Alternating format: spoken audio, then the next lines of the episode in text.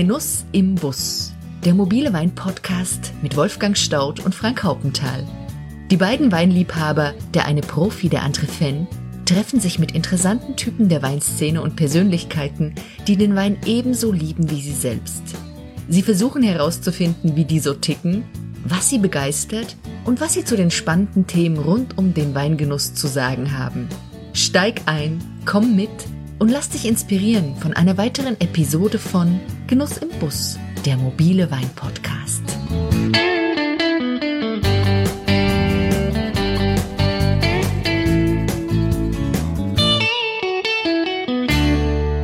Hallo, hallo, dein ganz herzliches Willkommen in die Welt, von wo aus auch immer ihr uns gerade zuhört. Klasse, dass ihr wieder dabei seid und uns auf unserer Tour im Genussbus begleitet. Heute sind wir an der Saar unterwegs. Wir sind zu Gast bei Roman Niewodniczanski in Wiltingen. Sicher ist der ein oder andere ihm schon mal begegnet. Und wenn nicht, dann hilft vielleicht eine kurze Beschreibung. Roman verfügt über eine wirklich imposante Erscheinung. Gut zwei Meter groß ist der Mann, schlank und durchtrainiert. Die halblangen Haare trägt er im Nacken zusammengebunden. Er wirkt schon ziemlich lässig, zugleich aber auch kantig und immer unübersehbar.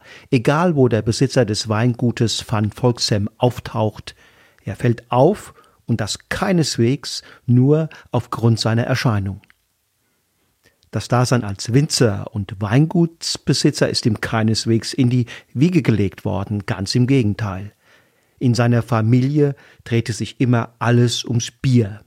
Schließlich war es sein Uropa Johann Peter, der im Jahr 1817 die Bitburger Bierbrauerei in der Eifel gegründet hat. Heute haben Romans Brüder dort die Zügel in der Hand. Studiert hat er zunächst Betriebswirtschaft und Wirtschaftsgeographie. Danach war er ein paar Jahre in der Unternehmensberatung tätig und fällte dann die Entscheidung seines Lebens. Roman ließ sich zum Winzer ausbilden und bereiste anschließend die ganze Welt. Er hat in Südafrika gearbeitet und in Kalifornien, später dann in Neuseeland und in Südafrika. Natürlich ging es dabei ums Lernen, um Erfahrungen sammeln. Aber mindestens ebenso wichtig war ihm dabei was anderes. Er hielt nämlich schon damals Ausschau nach einem Weingut, ein Weingut, das zum Verkauf anstand. Als er dann ein paar Jahre später seinen Eltern offenbarte, dass er sich nicht für das Bier, sondern für den Wein entschieden habe und er beabsichtige, ein Weingut zu kaufen, verstanden die die Welt nicht mehr. Er erntete viel Unverständnis und musste so manche Häme ertragen. Heute, sagt er im Rückblick, gerade zu Beginn haben die doch alle nur darauf gewartet, dass ich endlich scheitern werde. Sie haben es nie verstanden, wenn ich mit leuchtenden Augen von meinen Weinbergen erzählt habe. Soweit die Vorgeschichte. Im Interview mit Nibo, wie ihn in der Weinszene viele nennen, wollen wir wissen, mit welcher Vision mit welchen Erfahrungen, Hoffnungen, Träumen und Zielen er vor knapp 20 Jahren an die Saar gekommen ist an die Saar, um hier zu einer für das Gebiet und den gesamten deutschen Wein, ja weiß Gott keineswegs rosigen Zeit ein marodes Weingut zu übernehmen und es mit viel Aufwand in eine ungewisse Zukunft zu steuern. Wir wollten wissen, wie es ihm auf seinem Weg seither ergangen ist und wie ihm der Kuh gelungen ist, aus Van Volksem binnen weniger Jahre eines der führenden Weißweingüter der Welt zu machen. Los geht's. Lieber Herr Niewodniczanski, das hier ist ein Ort zum Wohlfühlen. Gefällt mir. Wo in der Welt ist das? Wir sind hier im schönen Bültingen, ähm, im Herzen der Saar, quasi die Hauptweinbaugemeinde der Saar. Das ist ein Gebiet, das bis 1816 ein Teil von Luxemburg war. Dementsprechend sind wir im äußersten Westen von Deutschland und äh, waren dementsprechend auch schon mal ein Teil von Frankreich, von Österreich und sogar von Spanien. Aber wir sind der äußerste Westen dieses schönen Landes.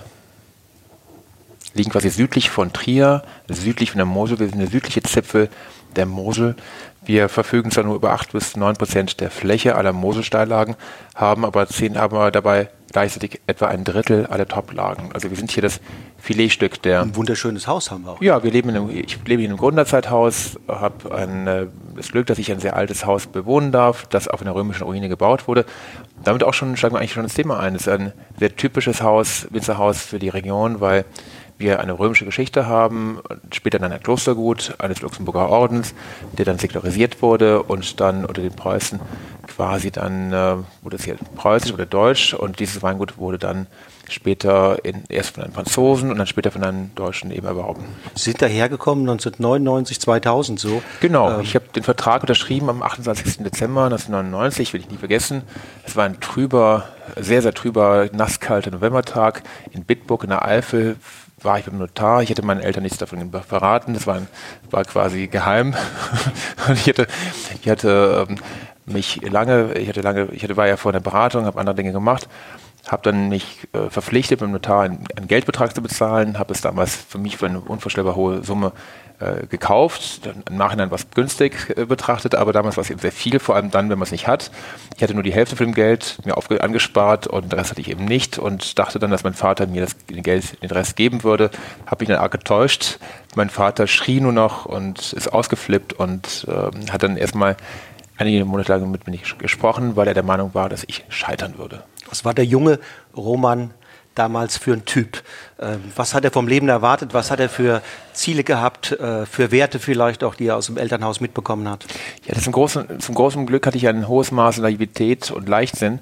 dass es mir ermöglicht hat, dieses Mangel zu kaufen. Wäre ich sachlich und kalkulierend gewesen, hätte ich es niemals getan, weil Stalangenweinbau schon sehr anspruchsvoll ist. Also wirtschaftlich ist das nicht der richtige Weg, um schnell reich zu werden. Das kann ich Ihnen versichern. Und meine Werte hat mich geprägt, war geprägt durch meine Familie, durch meine Vorfahren. Wir sind Unternehmer in der Eifel, sehr bodenständig, aber Unternehmer und ähm, so ohne Fleiß kein Preis ist das, was ich als Kind eben vermittelt bekommen habe. Also meine Mutter ist eine Frau, die ruft einen schon mal am Sonntagmorgen um 7 Uhr an, weckt einen morgens und sagt, äh, Roman aufstehen, der Sonntag ist zum Arbeiten gedacht. Also immer noch? Ja, klar. Meine Mutter ist, eine, ist ein Workaholic, ich stamme aus der Familie von Workaholics. Und wissen Sie, was die Werte angeht, ähm, neben einer Menge schlechten Eigenschaften, dem undeutlichen Sprechen und, und äh, oder im Übermaß in Hektik und, und auch ein gewissen Chaos, äh, habe ich aber auch die auch, auch geerbt, dass man ähm, das auch Vermögen, das man erbt, eine Verpflichtung darstellt. Und so habe ich für mich selber eben sehr früh eben hier auch eine Aufgabe darin gesehen, mitzuhelfen, einer Region auf die Füße zu helfen und, und äh, das voranzubringen. Und das, ja, das hat sich dann auch bewahrheitet. Beim Thema Visionen und Strategie, Herr Nimonitschanzi, sind wir ja nicht zufällig hier bei Ihnen. Sie gelten als jemand, der sehr visionär ist und der getragen ist auch von einer Leitidee ähm, und ihn äh, äh, permanent auch äh, beflügelt. Ähm, jetzt gibt es äh, Möglichkeiten, sich dem Thema Visionen akademisch zu nähern. Das wollen wir nicht, das ist langweilig. Aber es gibt ein wunderbares Zitat von Helmut äh, Sch äh, Schmidt im Wahlkampf von Willy Brandt in den 80er Jahren. Wer Visionen hat, der sollte zum Arzt gehen. Das frage ich Sie mal. Ähm, Sie sehen sehr gesund gut, aus und, äh, und, und, immer noch sportlich und dynamisch. Haben Sie einen besonderen Arzt, den Sie uns empfehlen können oder haben Sie von Ihren Visionen Abstand genommen? Also Helmut Schmidt ist für mich ein ganz großes Idol. Äh, mit Sicherheit aber nicht im Bereich des Rauchens. Ich weiß nicht, wie viele Millionen Zigaretten er geraucht hat, aber vielleicht ist das der Grund, der ihn dann etwas fehlgeleitet hat. Aber mit Sicherheit teilt Helmut Schmidt oder teilte mit mir auch die Vorstellung, dass man sich im Leben engagieren muss. Das ist ja das, was ihn sein Leben lang angetrieben hat. Er hat als Bürgermeister von Hamburg vieles geschaffen für Deutschland, für die Stadt Hamburg, für Norddeutschland und einer der ganz, ganz großen Demokraten. Wir könnten froh sein, wenn wir heute mehr äh, Menschen mit Rückgrat und einer Vision, wirklich einer politischen Vision äh, für Demokratie im Bundestag und in der Regierung hätten, wie damals Helmut Schmidt. Also für mich ein ganz, ganz großes Vorbild bin selber sehr politisch, ähm, lese mehrere Zeitungen, wenn ich es schaffe, zeitlich unterwegs, wie gestern gerade noch letzte Nacht im Flieger, die Neue Sicherer Zeitung und ähm, vermisse oft in der heutigen Politik solche Visionäre wie Helmut Schmidt. Also er war genau das Gegenteil, er war ein großer Visionär. Das ist spannend, dass Sie sagen, weil oft äh, äh, subsumiert man äh, seinen kongenialen Partner Willy Brandt mhm. als großen äh, Visionär und er war derjenige, ja. der Visionen umsetzen konnte. Richtig, halt. richtig pragmatisch, und ja, lösungsorientiert. Das ist ja das, was ihn ausgezeichnet hat. Ja. Also das hat natürlich schon mal zum fliegenden Wechsel in der Regierung geführt, äh, was ihm natürlich nicht gerade Zustimmung gebracht hat, aber mh, letztlich war er ein zielgerichteter Mensch, der äh, eine bessere Lebenssituation der Bürger vor Augen hatte und ähm, eben eine, das, was Helmut Kohl ja auch mal gesagt hatte, blühende Landschaften, worüber man ihn ausgelacht hat. Aber auch das ist halt das, was mich antreibt, dass ich einfach in einer intakten und vitalen Kulturlandschaft leben möchte, in der die Menschen ein Auskommen finden, auch als Winzer, und in der die äh, Kollegen ähm, angemessene Preise für ihre hoffentlich sehr guten Weine bekommen, die dann zu einer höheren Anerkennung dieser Region führen. Das ist etwas, was mich am ersten Tag antreibt. Und ich, ähm, als ich das im erst, als ich das im Jahr, im Jahr 2000 dachte oder noch vorher vermutete, da hat man mich ausgelacht. Und heute fühle ich mich bestätigt. Gestern war ich noch in Wien. Gestern, ich hatte gestern Mittag noch eine große Veranstaltung in, im Museum für angewandte Kunst. Tolle Veranstaltung, zwei Tage lang. Vorgestern und in den Tagen davor tolle Gourmetabende in Wien. Wenn Sie sehen, mit welcher Begeisterung heute äh, wir Saarwinzer nicht nur in Mainz bei der Vergabe von Binum-Preisen oder beim Gourmillot oder beim Feinschmecker wahrgenommen werden, wie jetzt gerade vor einer Woche in, in, in, in München im Bayerischen Hof, auch dort war eine riesige Traube von, von Münchner Schickeria um mich herum, weil die einfach auf einmal Moselwein entdecken und gerade Saarweine, weil sie merken einfach, dass diese Weine geprägt sind von einer Trinkfreude, einer Leichtigkeit, und das ist eben das, was die Menschen auch vor 100 Jahren angetrieben hat. Und da sind wir heute wieder dabei, das herauszuarbeiten, damit wir diese Begeisterung hervorrufen, um auch angemessene Preise für die Weine zu bekommen. Was hatten Sie damals für eine Beziehung zum Wein? 2000, 1999, hatten Sie da die großen Weine dieser Welt schon mal im ja. Mund gehabt? Äh, noch nicht so wie heute, wobei ich eher bereit war, viel Geld für Wein auszugeben als heute. Also ich bin heute fast schon etwas sparsamer geworden. Nicht nur, weil mein Keller ziemlich gut gefüllt ist. Ich habe 12.000 Flaschen Wein im Keller, Rot vor allem Rotweine, Burgunder und Bordeaux.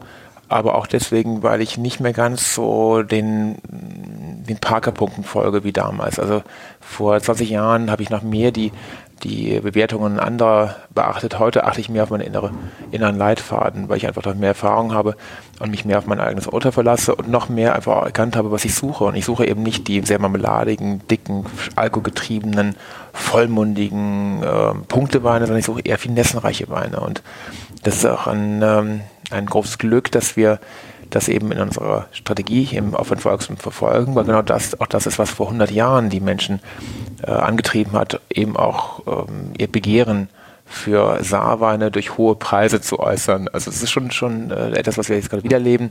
Und jetzt haben wir auch mal unsere Punkte, wir haben jetzt gerade diese Kollektion 2016 zwischen 92 und 100 Punkten bewertet bekommen.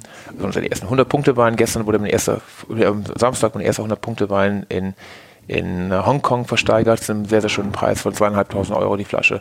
Also wir sind auf einem ganz guten Weg und ich freue mich momentan über die Resonanz, die wir das haben. Und im Probenraum sitzen gerade Starköche aus, aus Tschechien, aus Prag, die mehrere Luxushotels und Restaurants in Prag betreiben. Morgen früh kommen, kommen Kollegen aus Frankreich. Ähm, ich kann Ihnen gar nicht sagen, wie viel internationales Publikum wir hier War haben. War das denn damals Ihre Vision, als Sie 2000 hier anfingen, dass der Saarwein mal dahin kommen könnte, wo er heute steht, weil damals war er ja nicht an diesem Punkt. Und mhm. ähm, was hat Sie motiviert, äh, Ihren alten Job aufzugeben und Winzer zu werden? Ich war damals in der Beratung. Und bevor ich Berater war, war ich äh, in äh, Trier, habe in Trier studiert unter anderem und hatte den Egon Müller, Senior, den damaligen, den Vater, der leider verstarb im März 2001, von Egon Müller und äh, er hat mir eigentlich vorgelebt, äh, dass es durchaus eine Region ist. Die Region war ja damals auch schon intakt. Ich glaube auch, dass sie etwas nur dann wirklich erreichen können, wenn sie, das, das Wort Vision passt dann schon. Das, die Vision heißt das Bild. Ich habe ein Leitbild, das ist ein, ein Leitbild vor Augen. Sehen quasi die wunderschöne Frau an der Straßenecke stehen jeden Tag und sagen, eines Tages wollen sie diese wunderschöne Frau heiraten. Und dann der beste Weg, das zu erreichen, ist, indem sie sich als der passende Ehemann und Partner dieser Frau präsentieren. Und dann werden sie dem nächsten Mal sehr adrett neben ihr stehen an der Bushaltestelle. Und wenn sie das ein paar Tage hintereinander gemacht haben, finden sie irgendwann den Mut äh, und dass sie sie ansprechen.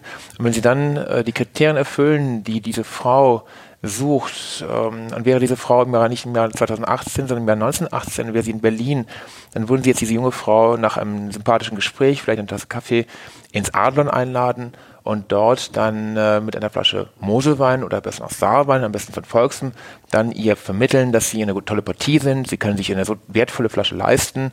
Sie zeigen damit, wie modern sie sind. Sie trinken einen sehr leichten, trinkfreudigen, im Alkohol deutlich moderateren Wein als die anderen um sie herum. Und damit zeigen sie der Frau, dass sie ein toller Typ sind und dass sie möglicherweise der Vater ihrer Kinder werden können. Und, es, ist, äh, es ist total toll, was Herr Demolczanski dieses Bild braucht. Es gibt in der, in der Organisationstheorie zwei Bilder, wie man Organisationen motivieren kann. Win the Princess und Kill the Dragon, die andere richten. So kann man letztendlich unternehmen. Und er hat sich eindeutig für die Prinzessin anscheinend Wissen Sie, worum geht es im Leben? Ähm, ich, hab, ich komme aus einer Familie, die sehr wertorientiert ist, aber auch sehr pragmatisch zugleich. Und äh, alles andere ist elitär. Wir sind, wir- wenn überhaupt, dann im Bildungsbereich elitär oder elitaristisch. Aber mich hat immer angetrieben, die Vorstellung, dass ich eben etwas schaffen kann, was, was, was äh, Langfristigkeit hat, was, was Werte hat. Und ähm, Nachhaltigkeit im modernsten Sinne, ja, das ist das, was, was uns schon antreibt. Und ich glaube nicht, dass wir Menschen, ähm, dass wir vom, vom Ziel glücklich gemacht werden. Ich glaube, dass uns eigentlich der Weg glücklich macht. Und so hoffe ich, dass der Weg hier auch das Ziel ist. Und Von Volkstein war The Princess Ihr, Ihr Traum? ich würde sagen, von, von Volksen war damals so ein Edelstein, der, ich weiß nicht, ich kenne mich jetzt mit Edelsteinstoffen nicht aus, aber ich vermute, mancher berühmter Edelstein, jetzt gerade wurde einer, ein, ein, eine pinkfarbener Smaragd wurde gerade für 50 Millionen ver, versteigert, vielleicht haben Sie es mitbekommen. Und wenn Sie diesen Stein im Original gesehen hätten, wir alle haben ihn nicht gesehen, dann hätten Sie sicherlich einen schmutzigen, braun- oder graufarbenen Stein gesehen. Und so war die Saar damals. Sie war sehr, sie war ungepflegt, sie war, es gab natürlich Egon Müller, der hatte ein sehr hohes Ansehen, aber die, ansonsten hatte sich eine sehr breite Depression hatte sich eben auch ähm, breit gemacht. Die Winzer waren frustriert und sie waren traurig und sie haben ihre, sie bekamen ihre Preise nicht und, und die Lohnkosten gingen nach oben, das, das Wetter war schwierig, die Trauben wurden nicht reif und so haben dann immer mehr Winzer entschieden, dass sie diese Branche verlassen. Und die erste Frau, die mir ihren Weinbau verkauft hat, danach kamen dann viele, viele hundert später darauf, habe inzwischen von fast 600 Eigentümern Land gekauft. Und die erste Dame äh, hat mich dann für verrückt erklärt und habe mich erstmal beschimpft, dass ich mein Lebe verwir Leben verwirke, weil ich Weinberger in Oberemmel kaufe. Ich habe damals eine Top-Parzelle gekauft und sie war der Meinung, dass ich mich gerade mal eben ruiniere und wie mein Vater übrigens auch. Die, das ist immer ein ganz gutes Zeichen. Wenn Ihnen alle sagen, das ist jetzt ganz, ganz schlecht, was Sie machen, dann ist möglicherweise äh, das auch ein Indikator, dass es gut sein könnte. Das ist wie in der Börse. Wenn alle sagen, diese Aktie muss sie kaufen, Ja, dann werde ich kritisch. Woher holen Sie die Kraft? Aber letztendlich dagegen zu drücken, das ist ja, das ist zwar, es leuchtet sehr rational ein, wenn alle dagegen sind, hat man eine große Chance, ein Alleinstellungsmerkmal zu haben, aber trotzdem kostet das eine unglaubliche Energie. Das ja zeigen, nicht, dass man es ja, trotzdem das ist kann. ja nicht nur meine Leistung, dahinter steht ja auch eine Ja. Teamleistung. Wissen Sie, jetzt sitze ich, hier und darf in Ihrem Podcast eben äh, sagen, äh, vermitteln, wie toll ich bin. Glauben Sie mir, äh, morgen regnet es wieder und dann wird es kalt, dann stehe ich irgendwie auf dem Hof und dann bekomme ich wieder Selbstzweifel. Dann denke ich so, oh mein Gott, dann fällt mir ein, was ich alles falsch mache. Also es, macht Spaß, auf Veranstaltungen geehrt zu werden und gefeiert zu werden. Aber wir Menschen sind ja oft auch sehr ungerecht. Wir, wir feiern immer alle den gleichen und dann macht den Fehler schon so ein Boris Becker oder, oder wie viele andere Stars, die dann gefallen sind. Also man darf auch dieses Hochfeiern nicht zu, zu ernst sie nehmen. Hybris hatten. aber Hybris, Teil. ja. klar. Ja, ohne Zweifel. Aber als Winzer hat man das Das nicht, weil sie, der nächste Hagel ist im Ansturm, der kommt auf jeden Fall und äh, Hybris ist überhaupt nicht unser äh, Bestandteil unserer Kultur, weil wir doch sehr viel Bodenhaftung haben. Und ähm, wir, wir wollen hier tolle Weine erzeugen, wir wollen den Menschen Freude bereiten. Das ist mein oberstes Ziel. Es ist weder ein politisches Manifest, noch ist es eine religiöser, religiöser Fanatismus. Wir wollen einfach Qualitäten erzeugen, die Menschen glücklich machen. Ich würde nochmal auf diesen Urknall 99, 2000 zurückkommen, als Sie, ähm, wie man sich das so vorstellt, an die Saar gekommen sind. Ist der Erwerb und die Gründung Ihres Weinguts, Herr Nemonichanski, ist das Ergebnis einer akribischen Suche, die rational getrieben war, oder haben Sie gefunden und haben dann letztendlich sich auf Ihre, früher hat man gesagt, auf Ihre Drüsen verlassen? Oder gab es Alternativen? Ja. Ja. also wie stellt man sich das vor? Also ist das Ergebnis einer Recherche oder ist es Emergenz? Ich würde es gerne erzählen, dass ich intuitiv gehandelt habe, das habe ich nicht. Ich bin gelernter, äh, ich habe Wirtschaftsgeografie und BWL studiert und habe eben auch langes strategisches Management ähm, gelernt und habe natürlich auch durch die Arbeit in den Gremien und meiner Familie äh, eben dort im Unternehmen auch gelernt, dass es klug ist, sich äh, links und rechts umzuschauen und langfristig auch zu planen und habe eben dieses Weingut sehr bewusst gewählt. Es war ein langer Prozess von fast fünf Jahren, aus dem dann dieses Weingut in Wildingen hervorgegangen ist. Warum?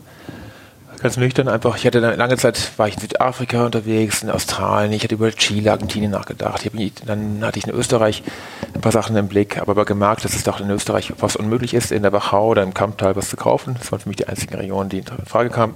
Und habe dann hier an der Saar gekauft, weil äh, ich der Überzeugung war, dass wir neben der Tatsache, dass wir eine ganz, ganz schwere Krise erlebten und Krisen immer eine große Chance bieten, hier eben auch äh, ganz, ganz besonderem Maße vom Klimawandel profitierten. Sie müssen sich vorstellen, äh, das war, das war ja, das klar. war eindeutig. Ich hatte wow. Professor jetzt heute in der Uni, der wird in wenigen Jahren, äh, wenigen Tagen wow. 90. Mhm. Mein, ähm, ein ganz toller, mich begleitender Professor, der, der mich, für mich wirklich wichtig war in meiner, in meiner Weinwerdung. Toller Typ der einfach auch ein, ein sehr, ein, nicht, nicht auch, ein, ein un, unglaublich umfassend gebildeter Mensch war und der ähm, eben mir sagte, Herr Niewnischanski, wenn Sie, oder Roman, sagte er, wenn Sie so einen Quatsch schon machen, dann dachten Sie bitte darauf, dass Sie auf jeden Fall in einer kühlen Region kaufen, weil Sie müssen bedenken, der Klimawandel geht voran, der wird noch viel schlimmer, wie wir uns das alle vorstellen können, noch viel, viel schlimmer und Sie müssen in die, in die Seitentäler gehen, dort, wo es kühl ist, dort, wo die Trauben langfristig auch tolle Qualitäten hervorbringen. Das war einer der beiden Hauptgründe. Der andere Grund war die Tatsache, dass diese Region, die Saar, um 1900 eben ein Ansehen hatte wie kaum eine andere Region in Europa. Das heißt, wir haben hier bis heute im Schwarzhofberg, am Schwarzhof, bei meinem Kollegen und Freund Egon Müller, der begehrteste und teuerste Weißwein der Welt erzeugt. Bis zu 15.000 Euro pro Flasche. Und das hat mich damals schon fasziniert. Ich hatte bei seinem Vater viele Proben gemacht, immer wieder jahrelang und mich und dann diese Filiganität, diese Frucht, diese Wahnsinnsqualitäten eben auch, auch genießen dürfen, ne, kennengelernt. Und das hat mich schon, mein erster Egon Müller, mein erster Egon Müller war ein 1971er Bärenauslese aus dem Zahnputzbecher als im Internat. Die Flaschen hatte ich meinem Papa stibitzt und ich bin einer der wenigen Menschen. reingedrückt. Ja, ich bin einer der wenigen Menschen, die, die, die, die den sehr, spezifisch, sehr speziellen Geschmack von Bärenauslese Egon oh, Müller mit, oh. mit, mit Mintaromatik von Denta, Denta Dent oder so, das hieß das, glaube ich, damals. Das ist ja voll. Also das ist schon sehr interessant, mit mintiger Aromatik. Aber äh, um auf den Punkt zurückzukommen, die, die, der Klimawandel und die sich daraus bietenden Perspektiven in Verbindung mit der sehr, sehr reichen Geschichte, die, äh, die ich äh, gerade eben noch meinen äh, Freunden, meinen Gästen aus Tschechien zeigte, die mit großen Augen gestaunt haben, als sie sahen, dass eine Flasche Cheval Blanc bei 5 Goldmark und eine Flasche von Volks bei 15 Goldmark lag. Das ist ja für die meisten heute kaum zu vorzustellen. Das war eigentlich bis in die 1900 und Ende der 20er Jahre Schon noch von Volksim. Also ja, ja, auch von Volksim. Ja, war von Volksim. Mhm. In Königsberg äh, habe ich eine Karte, sogar da ist es sogar noch stärker. Ja. Äh, das war meine deutsche Stadt. Mhm. Und äh, also bis in die 1930er Jahre, bis dann diese Leid, diese gruselige Nazizeit kam, waren unsere Weine mitten in der Spitze. Sie kennen die weitere Historie, dass dann leider äh, wir Deutschen einem österreichischen Populisten äh, auf den Leim gegangen sind. Wir haben dann einen Populisten gewählt namens Adolf Hitler und der hat dann mit seiner Politik dann einen Holocaust herbeigeführt, der die 2800, im Jahr 1937 waren es 2800 Juden, die in Trier lebten, dann leider hat deportieren lassen. Jetzt sind wir den Weinhändler, die haben den Weinhandel kontrolliert, die haben den, die Handelshäuser kontrolliert und eben auch den Weinhandel. Und der überwiegend jüdisch geprägte Handel brach zusammen und der Moselwein starb, mehr oder weniger. Das ist einer der Gründe für den Untergang, das ist eine Sache, die kaum bekannt ist, die so langsam ins Bewusstsein äh, tritt, dass eben politische Entscheidungen eben auch eine enorme Tragweite auf wirtschaftliche Begebenheiten haben. Und an dieser Situation des Holocaust können Sie erkennen, wie gefährlich es ist, eben rechte Parteien zu wählen. Da kann ich nur jeden Ihrer Hörer eben äh, an jeden appellieren, dass er doch bitte keine rechten Parteien wählt, weil sie sind sich alle, auch, diese, auch die Hörer, die jetzt zuhören, müssen sich der Konsequenzen bewusst sein, dass auch ihre, ihre Wählerstimme, die sie abgeben, nachher eben auch Konsequenzen nach sich trägt. Und sie müssen mit der Politik leben, die sie, für die sie sich entscheiden. Und sehr viel, sehr oft sind eben auch diese, diese einfachen, eingängigen Thesen, die uns Populisten vermitteln wollen. Das alles ganz einfache Lösungen sind und Donald Trump. Ja, das ist die Sehnsucht von Menschen. Ja, in Menschen einer komplexen ein, Welt noch gewisse Halt Genau, Menschen wollen einen Führer. Und diese wir leben auch, bedienen solche einfachen Geschichten. Gerade wieder in der Zeit, in der man, der das ja auch sehr populär geworden ist. Mhm einfache Lösungen für ja. komplexe Probleme und äh, Juden an die Wand, Homosexuelle an die Wand, ähm, äh, Türken an die Wand, nee, die sind jetzt nicht, aber Sie wissen, was ich meine, Muslime an die Wand. Jedenfalls, dass man dann auf einmal andere, wenn man eigene Schwächen von eigenen Schwächen absieht äh, oder ablenken möchte, dann äh, diskreditiert man einen anderen Teil der Bevölkerung. Das ist etwas, was wir jetzt gerade in vielen Ländern der Welt erleben, wo übrigens momentan auch Christen verfolgt werden. Das man nicht oft, oft vergisst man oft. Und äh, jetzt wollen wir zurück zum Wein. Dieser äh, Umstand äh, der Ausgrenzung einer deutschen Bevölkerung, äh, die jüdisch war, hat eben den Moselwein mit zerstört, weil die Versteigerung eben auf einmal ihre Bedeutung verlor. Es war kontraproduktiv. Das kann man wohl sagen. Ja, für mich auch äh, mal eine schöne Geschichte zu sehen, dass man hat ja oft den Eindruck, dass die Wirtschaft heute diese, diese ordnungspolitische Macht der Politik vor sich hertreibt. Aber es ist oft auch genau umgekehrt. Genau umgekehrt, dass so, wie gesagt, unschuldige kleine Entscheidungen unglaubliches Unglück letztendlich über, über Menschen hineinbringen. Ja. Ja. Es war, aber, es war ja sehr weitsichtig, sehr weitsichtig damals die Entscheidung zu sagen, hier haben wir eine super Region mit einer Vergangenheit auf der einen Seite und in die Zukunft gedacht Klimawandel. Also das sind zwei äh, eine große Klammer, die Sie da im Grunde genommen äh, äh, formuliert haben für sich. Aber wie ging es dann los? Wie, wie waren die ersten Jahre für Sie? Die erste Zeit begann mit einem Spruch meines Vaters, du wirst scheitern. So ging es los.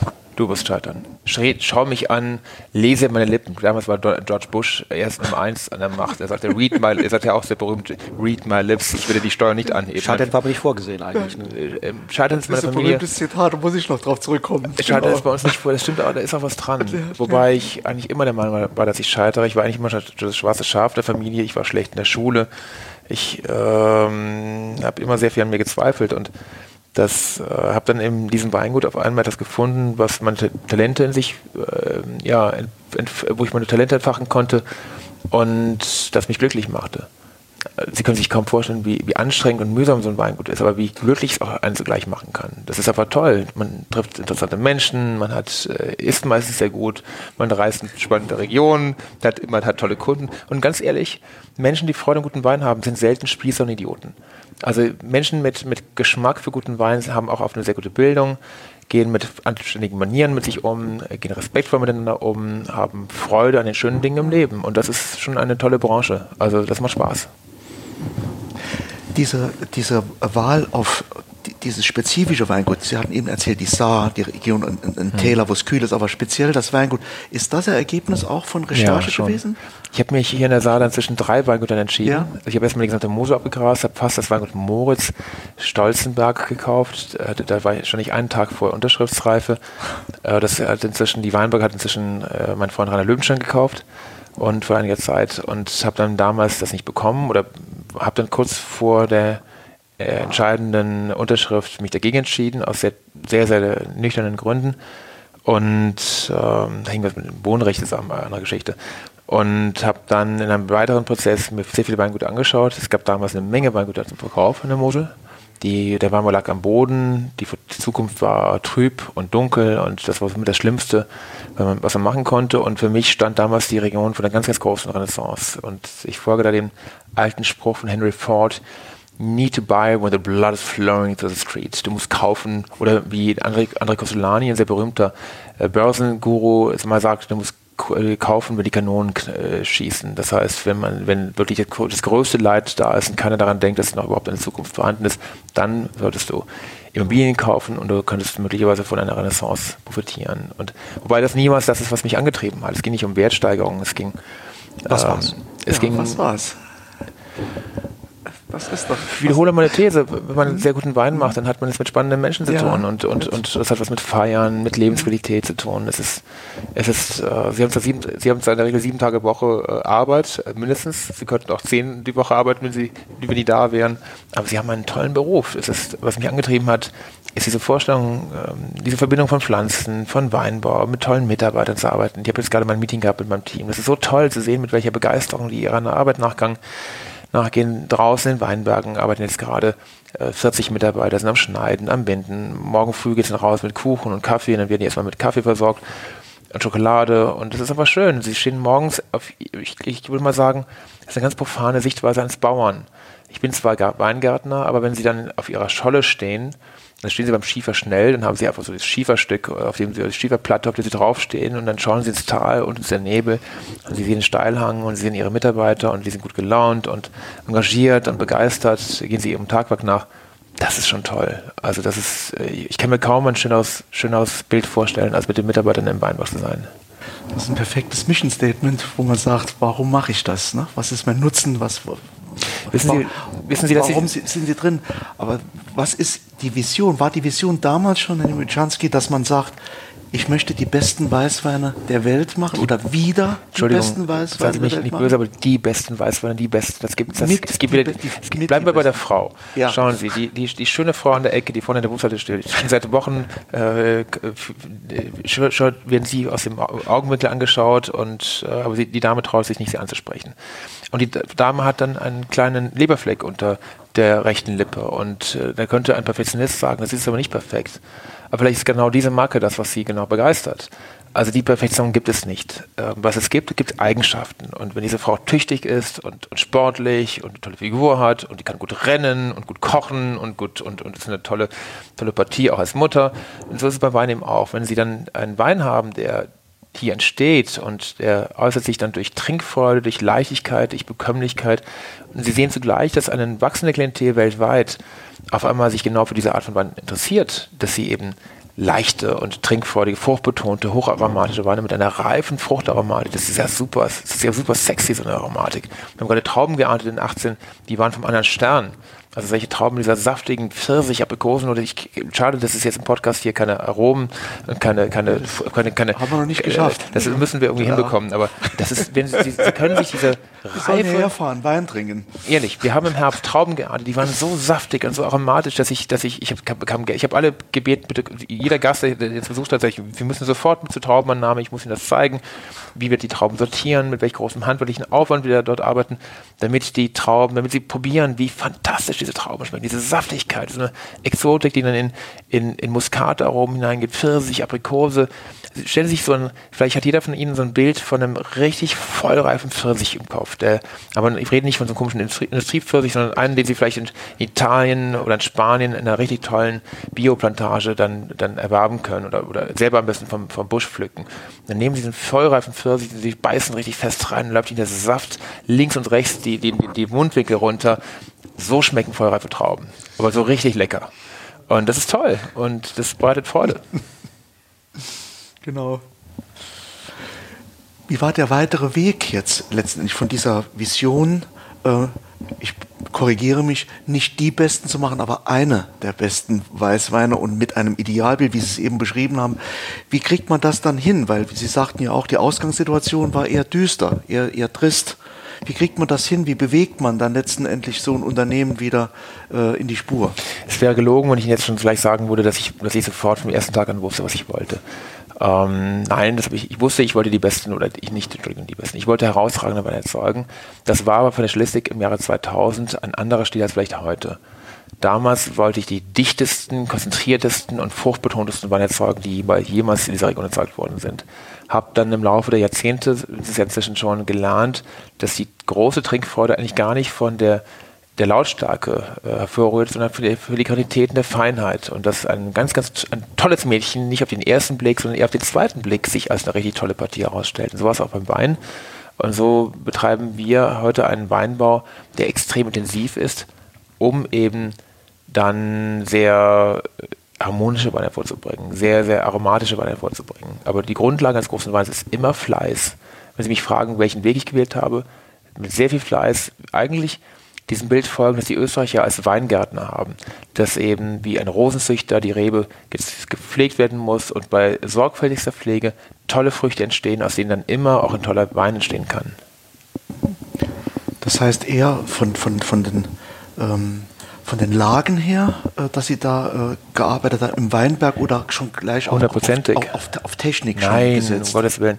Kernphilosophie, äh, ich, das Wort Philosophie gehört nicht, nicht in, in Weingut, eher in die Uni, aber ähm, Kern, Kernantrieb eines jeden Spitzenwinzers dieser Welt ist die Fokussierung auf die Lage.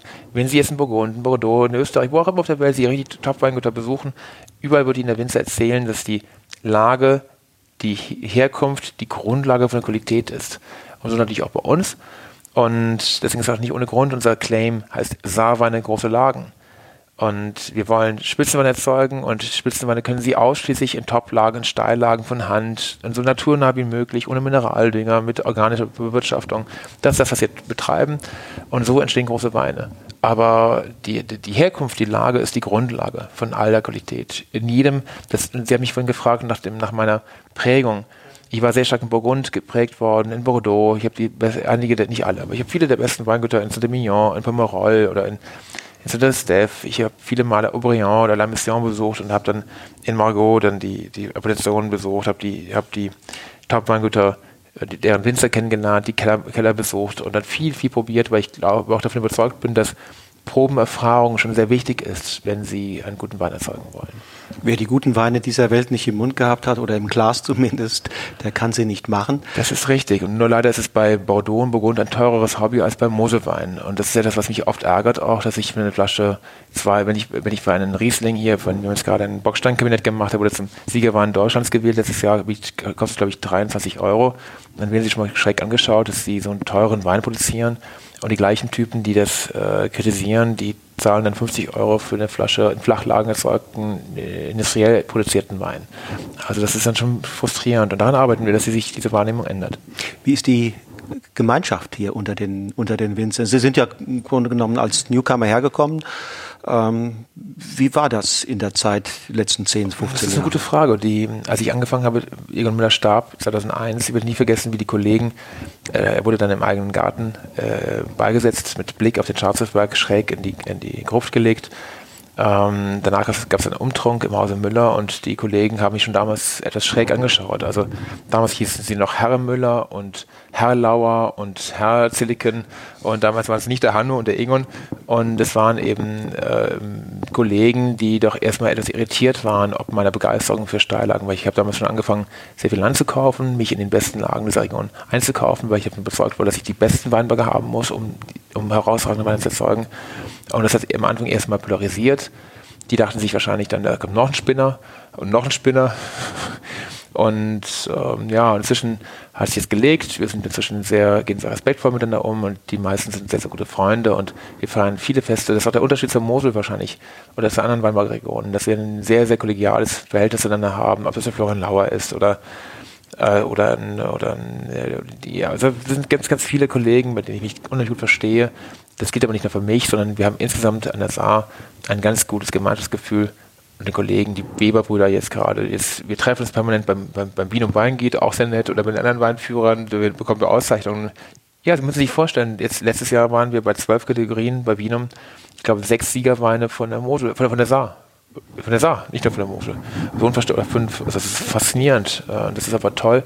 Das zeigt, welche Renaissance dieses Gebiet hat, äh, gerade erlebt. Das zeigt, welchen Stellenwert inzwischen dieses winzig kleine Gebiet hat. Wir reden vom Saarweinbau mit gerade mal wie viel sind es jetzt? 750 Hektar oder so etwas? Die Qualitätsdichte ist enorm hoch. Un unheimlich hoch. Und ist Egon Müller noch die Lokomotive oder sind es Sie? Sind nein, Egon Müller ist nicht die Lokomotive. Hallo.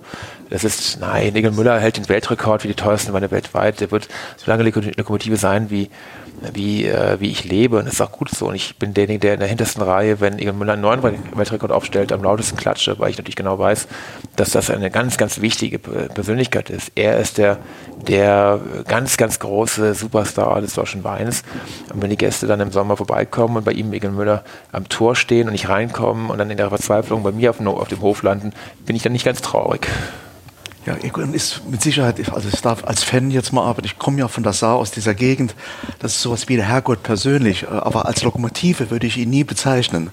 Also äh, insofern will ich nachgraden, war Ihnen damals schon klar, äh, welche, welche Kraft, äh, welche Integrationskraft sie entwickeln, eigentlich äh, verschlafene, äh, triste Region wieder richtig nach vorne zu bringen, wo wieder Zuversicht, wo wieder, wo wieder Visionen, wo wieder äh, Lust äh, am Produzieren entsteht. Ist Ihnen das damals klar geworden, ein, ein absoluter Vorzeigebetrieb zu werden? Weiß ich gar nicht. Also Sie können mich das, diese Frage kaum stellen. Ich kann das nicht beurteilen. Ich kann nur einfach sagen, dass es mir große Freude bereitet, mit meinen Kollegen zusammen diesen diese Saar voranzutreiben und diese, äh, dieses, dieses wieder, wieder zu blühenden Landschaften zu machen. Und das bin ich nicht der Einzige, dass die, der Florian Lauer das nennen, dass der, die, die Dorothee Zilliken, das sind, da sind jetzt, äh, dass die Anna Reimann mit ihrem Mann von Kanzheim, das sind so viele, das sind die Weber-Jungs. Ach, es gibt so tolle Winzer hier in der Saar. Ja, weil sie die Saar öfters erwähnen, eben nicht nur ihren eigenen Betrieb. Das finde ich fantastisch. Also war das schon von vornherein auch eine Intention, letztendlich diese ganze Region, Region wieder nach vorne zu bringen? Ich bin jetzt nicht der, der, der, der heilige Messias hier, um Gottes Willen, das ist so peinlich.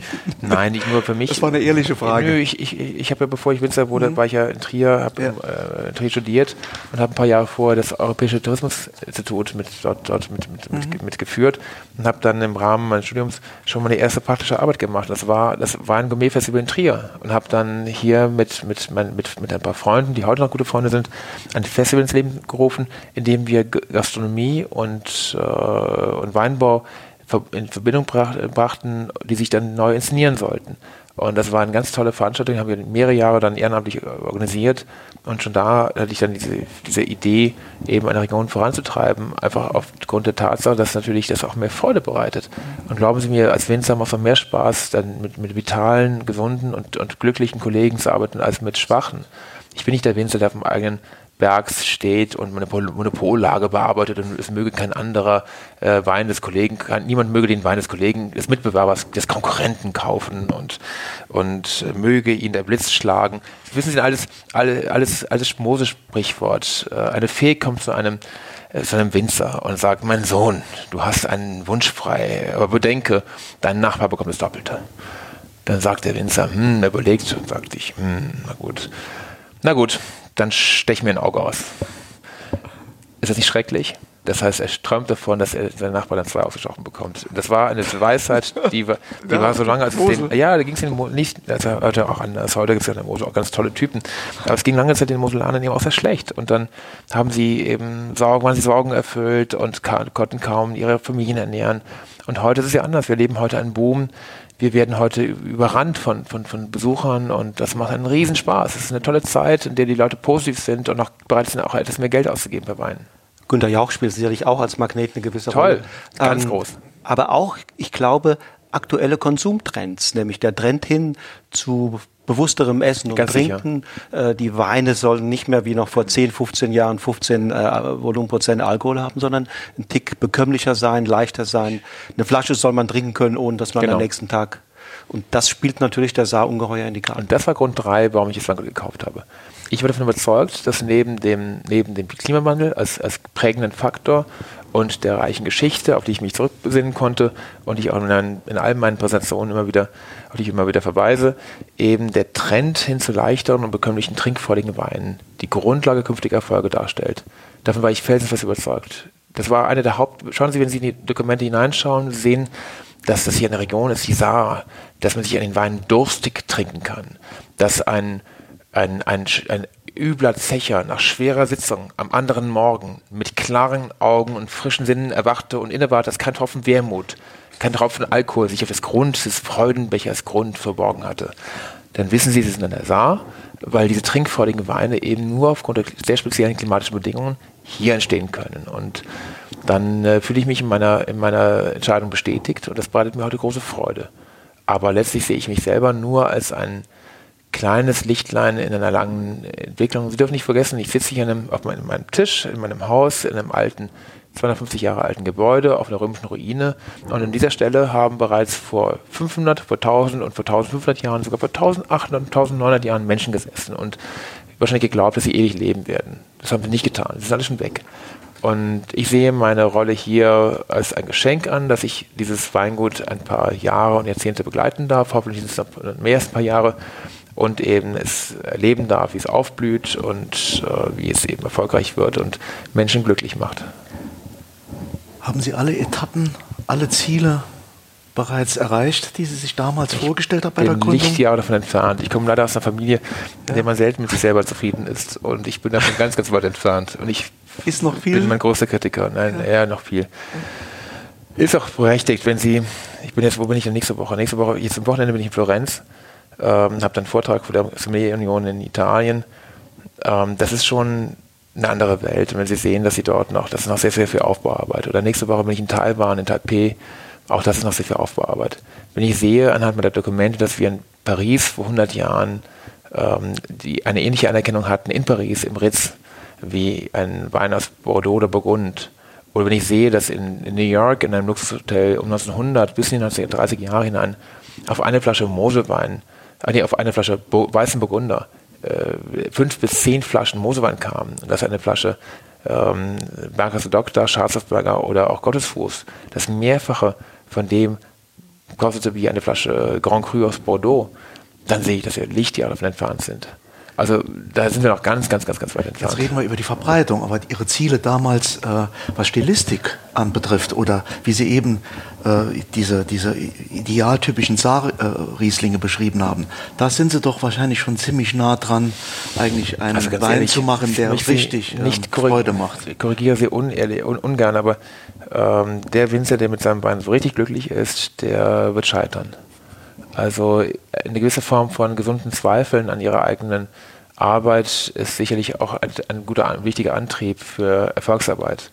Weil wir kennen unsere Arbeit noch etwas besser als die Kunden und wir kennen okay. auch die Schwächen und äh, wir arbeiten daran, dass sie noch besser wird im nächsten Jahr. Also jeder Jahrgang ist die, die Chance, dass man es noch einen Tick besser macht und daran arbeiten wir. Und das ist letztlich ist es eine, eine handwerkliche Arbeit, es ist Sorgfalt, Präzision, es sind preußische Tugenden, die einen antreiben aber es ist extrem, äh, auch extrem vage und viele Unsicherheitsfaktoren. Das ist schon, das erfordert schon sehr viel Fleiß und Engagement und da sind sie von Hochmut Lichtjahre entfernt. Also der, der Mensch, Roman Niewodniczanski, ist ja nicht nur Winzer, sondern auch Familienmensch, glaube ich. Mhm. Ähm, Drei Kinder. Okay. Ich bin ein relativ schlechter Vater, weil ich zu wenig zu Hause bin. Leider, ist mir jetzt gerade aufgefallen. Heute motzen, die, motzen die Kinder dann ab und zu? Ja, momentan schon. Ich muss jetzt dringend im Winter das wieder aufholen. Ich weiß, wir lesen muss aber nicht unmittelbar immer stimmen, Korrelation, hm, Anwesenheit, doch, guter Vater. Ja, muss nicht immer stimmen. Nein, das ist ein Problem, dass, dass ich mir auch bewusst bin letzte Wochen, dass, dass einfach äh, ich da meiner Verantwortung wahrscheinlich nicht ausreichend nachkomme, weil das einen dann äh, unter dem anderen leidet. Sie wissen ja, dass der Einfluss der Eltern, das haben Sie ja vorhin schon mal angedeutet, äh, für die eigene Wertebildung und für, äh, sagen wir mal, so wie man durchs Leben geht, eine große Bedeutung hat. Mit Sicherheit. Mit Sicherheit, klar.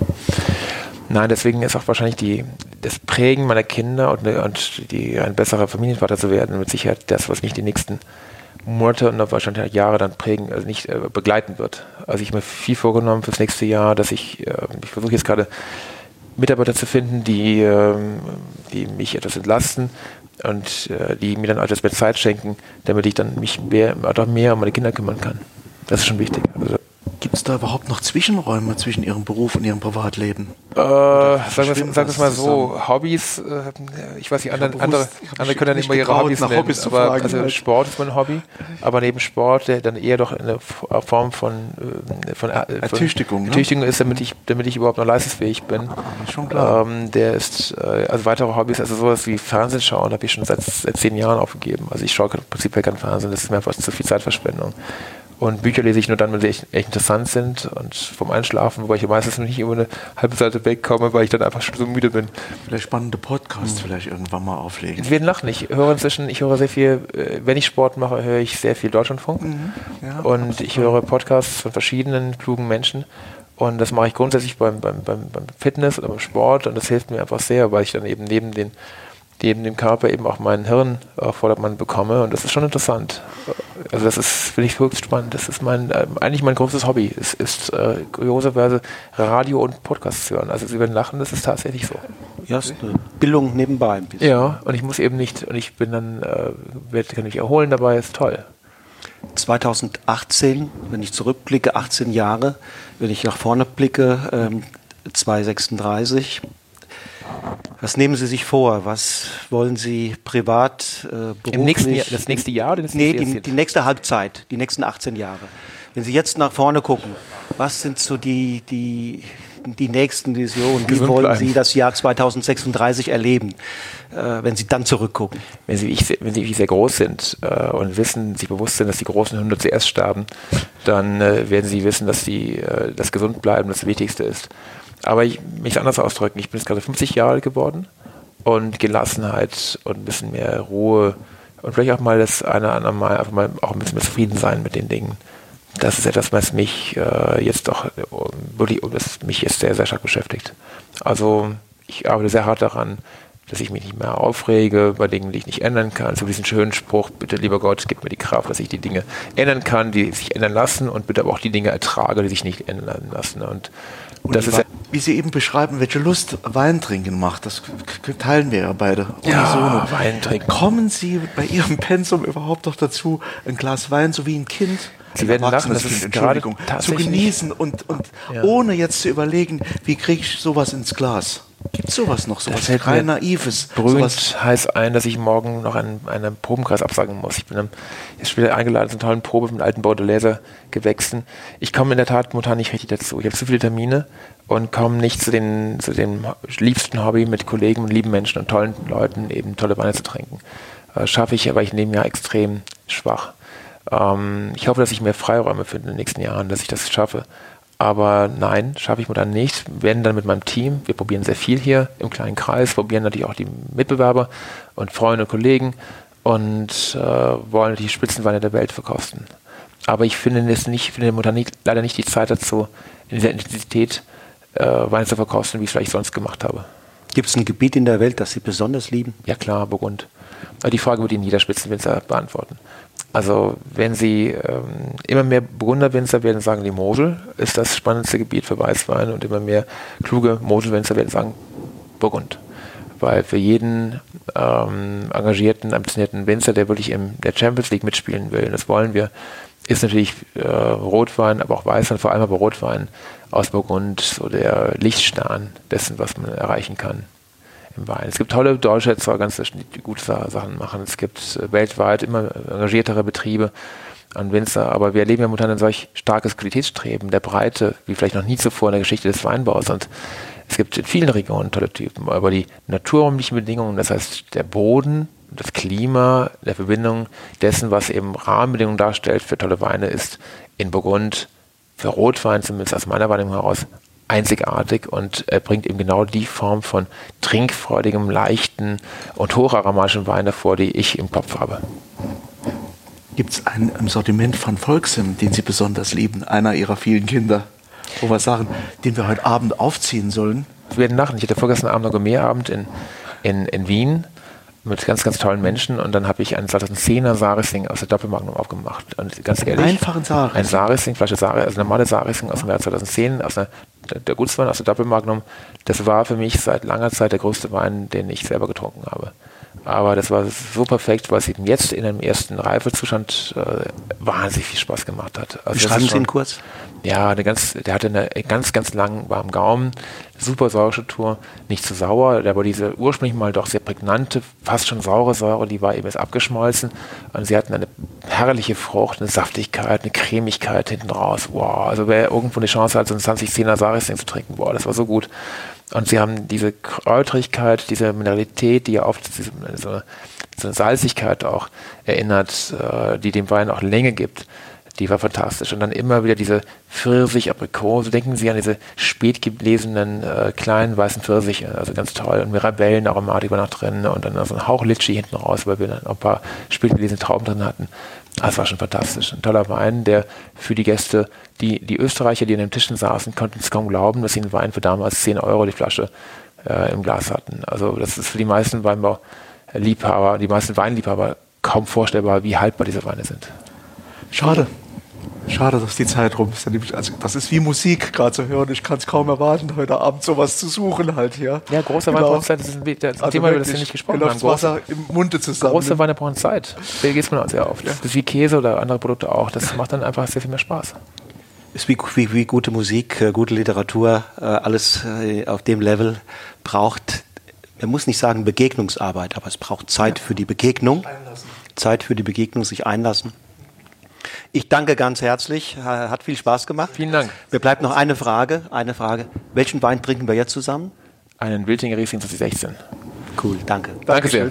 Danke. Das war eine weitere Episode von Genuss im Bus, dem mobilen Wein-Podcast mit Wolfgang Staudt und Frank Hauptenthal. Informationen rund um das Thema Wein und Termine für Seminare und Tastings findest du unter wolfgangstaudt.com.